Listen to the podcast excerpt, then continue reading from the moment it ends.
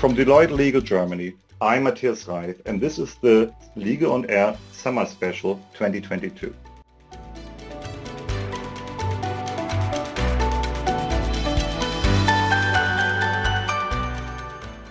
In today's episode, we are talking about some legal aspects in the special cooperation between Israel and Germany. And as everybody's aware, the German-Israel trade relationship runs deep and made in Germany has an excellent reputation in Israel. At the same time, no German company can afford to ignore the products, creations and developments from the over 6,000 startup companies in Israel, which makes the top startup nation in the world. And to ensure that cross-business runs smoothly, Deloitte Germany's Israel desk has a team of 27 experts to provide you with advice and support in all aspects and services that Deloitte Germany provides, be it tax, consulting, risk advisory, financial, or legal services. My name is Mathias. I'm an M&A and corporate expert for Deloitte Legal Germany and have the privilege to head the Deloitte Germany's Israel desk. And though Israel and Germany feels like home for many companies from the other side of the Mediterranean Sea, there are a number of differences in the law that need to be considered when working together.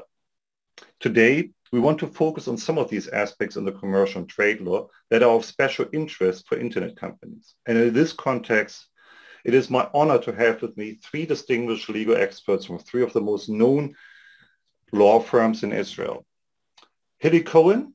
Hili is partner at Gross. Gross law firm is like the other two law firms we're going to talk about in a minute, one of the most leading law firms in Israel. Its professional team consists of more than 220 lawyers, among them 90 partners, of which some of them have practiced in international firms in the US, UK, and Brazil. Hili is the head of Life Science Group. Welcome, Hili. Thank you, Mathias. Eyal Bar-Zvi is partner at Herzog, one of the other leading law firms in Israel, frequently named as tier one firm by Chambers and Legal 500. They're advising multinational and domestic clients through 400 Israeli lawyers, including more than 150 partners. Eyal speaks German and often represents German and Austrian companies in setting their activities in Israel M&A and commercial agreements in Israel.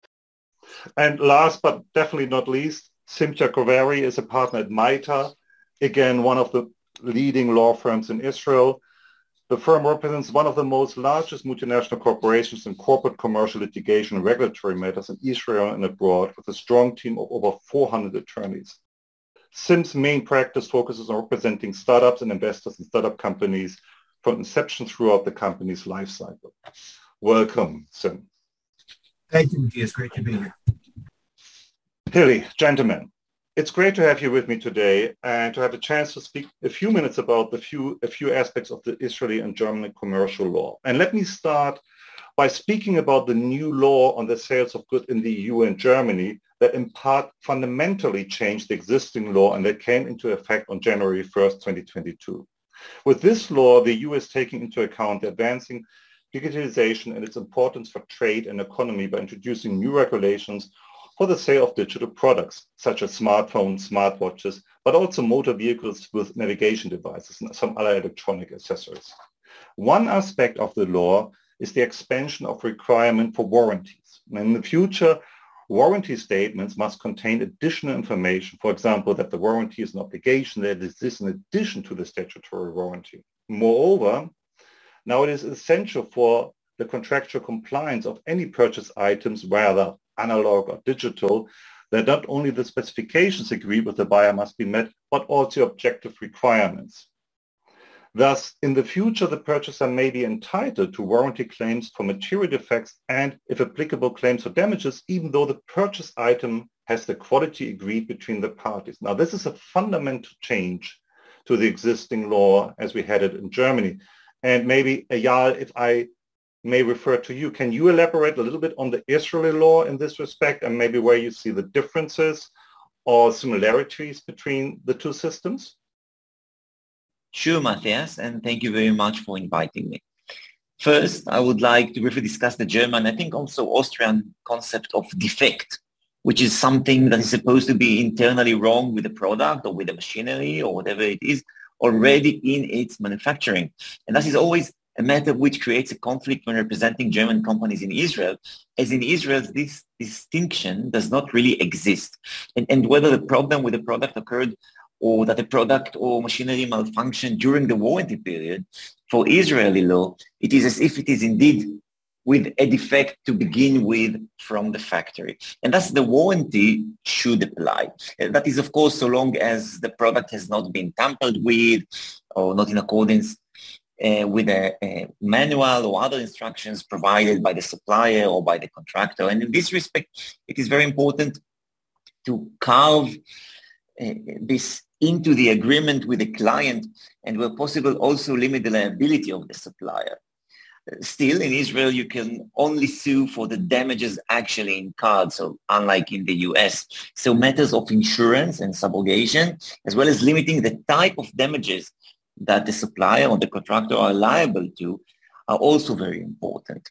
Uh, of course, only where this is applicable under the Israeli defective products law, which, which normally provide the injured party with an additional cause of action in addition to the normal causes of action that you can find for damages uh, set out inter alia in the civil wrongs ordinance and in the agreement itself. And, and now back to the changes that you mentioned, I want to say that the Israeli legal system is almost already there in terms of what it currently covers. Uh, for example, the defective products law determines that a product shall be deemed as defective if, inter alia, the proper instructions for care or use of the products have not been provided or are inadequate. And accordingly, a claim may be raised against the manufacturer by an injured person alleging that the products in question are defective in light of the fact that they lack adequate instructions for care or for safety. Even though, as, as you uh, said the beginning, the product itself works. And it is interesting to mention, I think, in this respect that Israel has already for some years been protecting the consumers in remote sales. So in a remote sale, the seller has a much broader disclosure duty towards the buyer. I think it also speaks about the changes that you mentioned. So the information it would provide under law is much more detailed. And, and in fact, the higher disclosure standard already starts at the marketing, at the online marketing stage.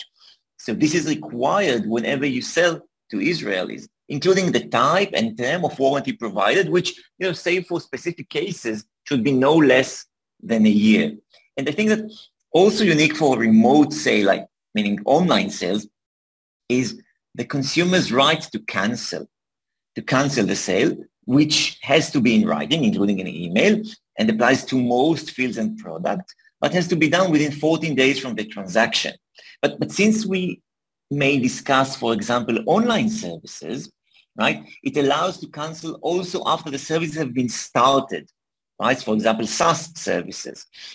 And, and just to wrap this up, it, is also important to know that the Israeli law also states where and when the product has to be served within the warranty period, and also the way it should be served, meaning with the original spare part, etc. Thank you, Eyal. And seriously, I mean, that, that proves the point, despite the fact that we're all looking more or less at the same ideas and we have a globalized world where products and contracts run freely, there are definitely differences. Definitely, definitely.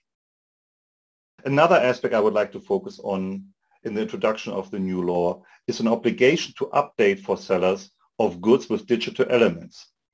If there is a B2C agreement for goods with digital elements, like goods that cannot be fulfilled without their digital element, the purchase item will only be free of defects in the future if and when updates are provided. Now, especially in the health sector, we see more and more goods with such digital elements, such as fitness watches or other health tracking devices, for which such updates are required. So Hili, I wonder if you can elaborate a little bit more on this aspect, given your, your strong insight in, in the health sector. Yes, thank you, Mathias. I will very, very briefly speak about digitalization in Israeli healthcare system and impact on local innovative industry in general. And I'd like to start by saying that Israel is in a unique position with respect to digitalization of healthcare services it has a centralized healthcare insurance system where all patients' data is really collected and maintained by only four health maintenance organizations. And all such data has been digitalized long before the corona pandemic, and it really serves as a significant digital asset held by the Ministry of Health and its respective units. And in fact, the Ministry of Health in Israel encouraged its units and the health maintenance organizations to capitalize these digital assets by way of granting of non-exclusive data licenses to those operating in the applicable industries provided, however, that these licenses are exploited for the benefit of patients or advancement of health, and this could be shown. The Ministry of Health has taken a few steps to advance this area of digitalization of health. It has launched a national plan for advancement of digital health for the advancement of personally adjusted treatment, advancement of research, prevention of illness, and make healthcare services accessible. The Ministry of Health has also issued guidelines relating to certain aspects of provision of digital services to healthcare systems, such as relating to cybersecurity aspects and privacy of patients. And on top of everything, during the corona period, which caused a tremendous pickup in all these aspects of health and digitalization, the Ministry of Health has advanced accessibility of health services including by allowing performance of clinical studies in patients' houses, something that was not done before except for really rare cases. And it allowed also remote access to healthcare services, including via appointments with physicians over the phone and over the web. We see a lot of self-monitoring and remote monitoring of medical conditions and wellness products, as you mentioned, Mathias. Most interestingly, we also see startups engaged in various areas of mental health digitally and remotely because there is a growing need and even so more since COVID and there are not sufficient uh, solution providers on a face-to-face. So there are attempts to find digital solutions. Finally, I would note that the relevant regulatory requirements are not up to date with the technological developments and advancements and the Israeli ministry therefore tends to follow the classification of the FDA as a general rule. Thank you very much, Eli. That was seriously great.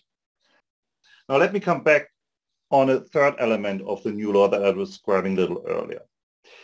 In case of a B2C agreement, the knowledge of the buyer, be it that he had positive knowledge of a defect or that he gross negligently ignored the fact that there was a defect does not preclude material warranty claims anymore. Now, in a B2B transaction, however, claims based on material defects remain excluded if the buyer is aware of the defect, but not in the case of a B2C agreement. Now, Sim, I'm wondering if you can fill us in on the Israeli situation in this respect. Sure, Mathias, thanks. Um, so as a general note, um, I'll just say that, you know, tech is being more and more regulated over the world, and we see that the EU is definitely taking the lead on this. And I think um, Germany is doing a great role in this. Um, generally speaking, in Israel, parties have more flexibility when negotiating liability provisions and contracts. There are less mandatory or statute limitations when companies try to limit their liability under Israeli law. And probably one of the most important things that we see in Israel is that the principles of good faith are relevant not just in carrying out and performance of the contract itself, but also in the negotiation. So that is something that we use. Now, going back to the question, there is no distinct differentiation in Israel between B2B and B2C but there is a differentiation basically between bodily harm and monetary liability. So anything which would be under bodily, uh, uh, sorry, bodily harm would be covered by the defect products law, which basically says that uh, in the event um, that you have a defect product, the defense, a possible defense could be that the individual that suffered bodily harm basically exposed him or herself voluntarily to the risk and, and moved ahead. So if you take an example, uh, you have a roller coaster, which everyone knows is problematic, and people say, hey, be careful, we know it's defective, and, and someone says, I know it's defective, I'll, I'll take my chances. courts in Israel usually view the voluntary agreement in a very narrow way. So on the other side, in terms of monetary risks and monetary damages, what we would need to show is the fact that the individual had knowledge of a certain defect. And to the extent we're able to prove that, that would be adequate defense. So to your question, yes, I believe that now having your exclusion on the B2B level in Germany would bring you closer to the Israeli law. And to summarize the Israeli law, the general rule is to the extent the individual had knowledge of the defect, that would be a good defense for the manufacturer. And to the extent that they didn't, they wouldn't. When, of course, on the defective products, it's viewed much, much more narrowly because that relates to bodily harm. I hope that answers your question, Theus. Thank you very much, Sim. And generally speaking, thank you very much to all three of you for all these insights. You have shown how important country-specific advice is. To everybody who hears us, thank you very much for listening. All speakers and firms obviously are there for you and happy to follow up if you have any further questions. Everybody, have a great summer. Thank you.